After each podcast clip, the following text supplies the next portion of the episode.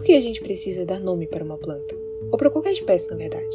Bom, pelo mesmo motivo que a gente recebe nome e sobrenome quando a gente nasce para identificação. A pergunta, então, pode mudar de figura. Por que a gente precisa identificar espécies? E a resposta é simples. Para proteger, a gente precisa conhecer.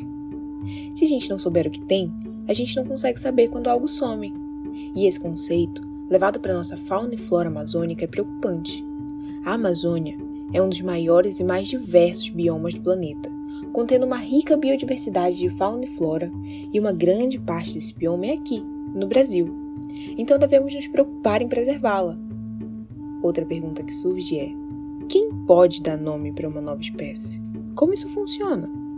Para tirar algumas dúvidas sobre esse assunto, temos dois convidados especiais no episódio de hoje. Eu sou o Cauê Dias, é, eu me graduei na Universidade Federal do Maranhão, em São Luís, e vim fazer o mestrado no Museu Guild em 2018, trabalhando com gramíneas.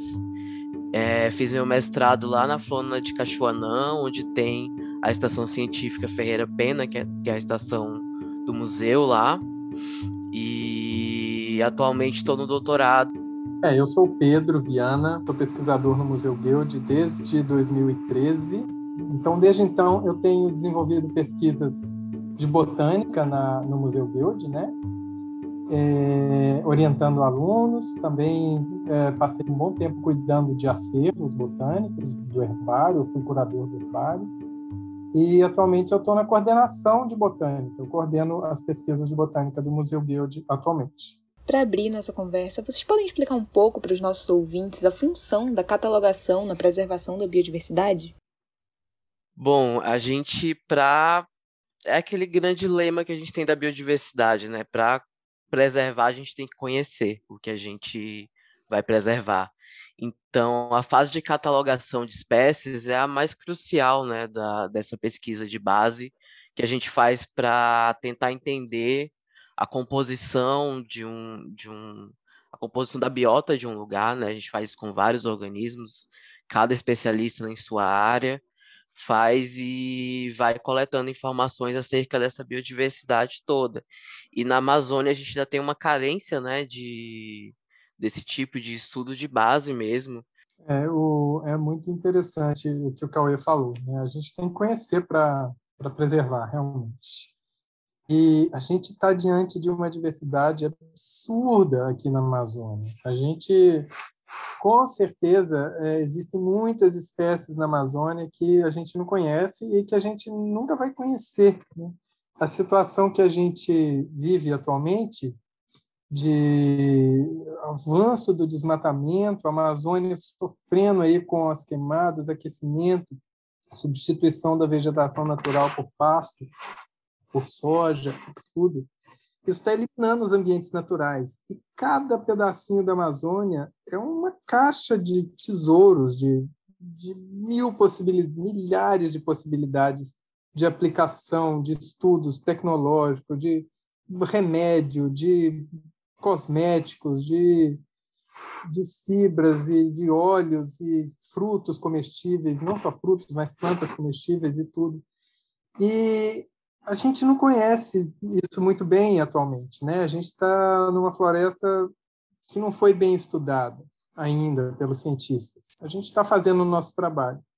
Então, é muito em cima disso o nosso trabalho. É, vamos tentar criar um panorama de conhecimento, tentar saber os recursos que a gente tem, não só para conservar, mas também para poder usar, né? Porque quando a gente descobre uma planta útil para a gente, por exemplo, poxa, isso a gente vai ajudar na conservação também. A gente pode criar, propor a criação de um parque, de uma preservação, por exemplo, porque lá tem uma espécie de açaí diferente, sabe? Ou uma espécie que possa ser usada aí para qualquer fim, né?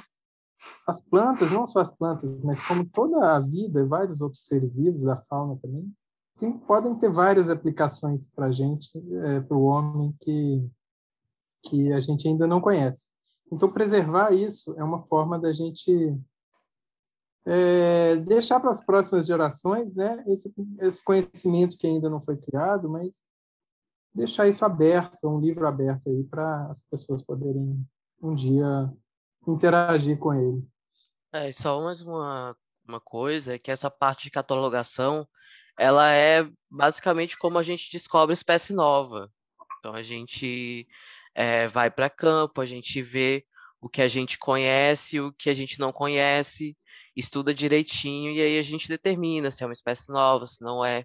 Isso tudo contribui, né, para essa pra esse conhecimento da biodiversidade. E é muito louco, né, pensar na quantidade de espécies que a gente já deve ter perdido sem nem imaginar, porque nunca foram catalogadas. Ah, com certeza, algumas maravilhosas, pode saber, algumas chocantes aí.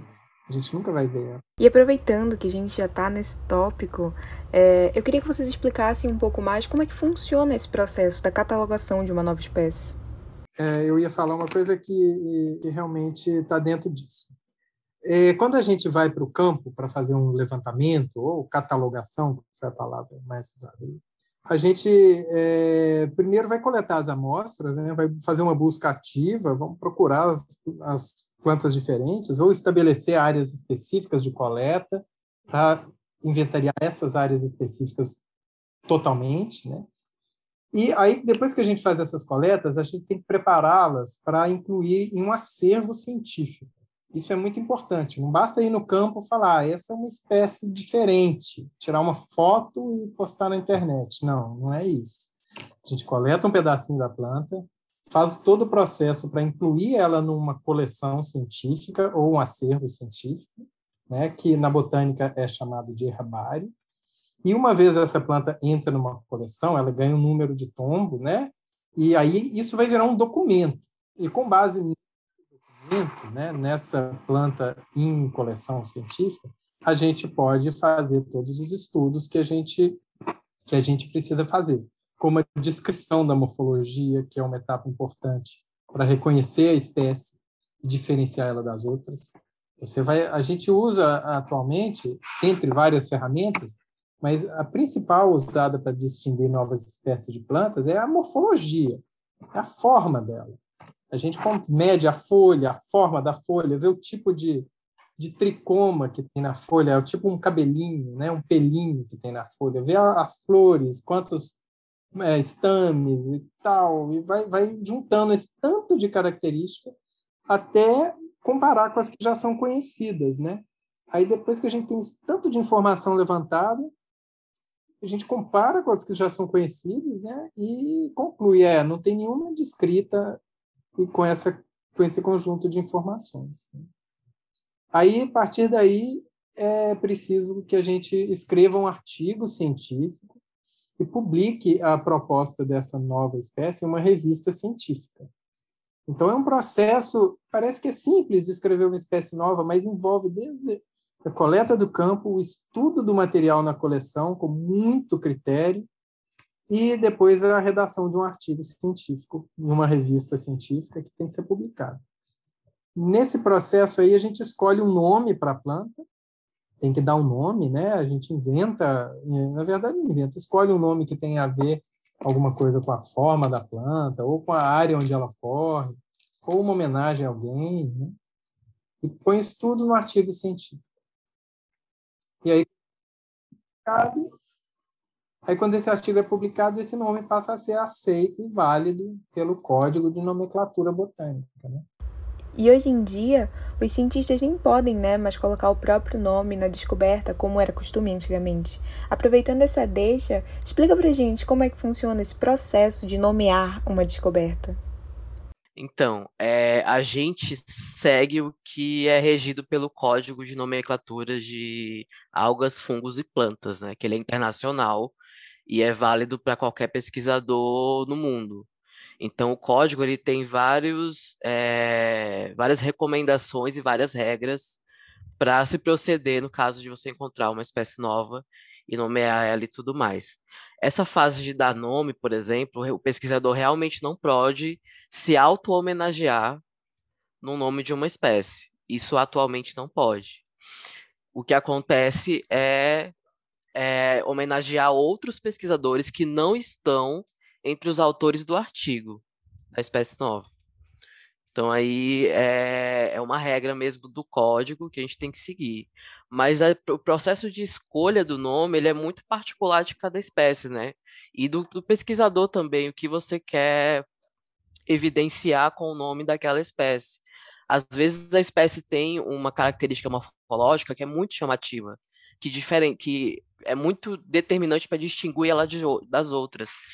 E aí, geral, aí você usa essa característica como epíteto. Epíteto é o nome, né, que a gente dá para a espécie.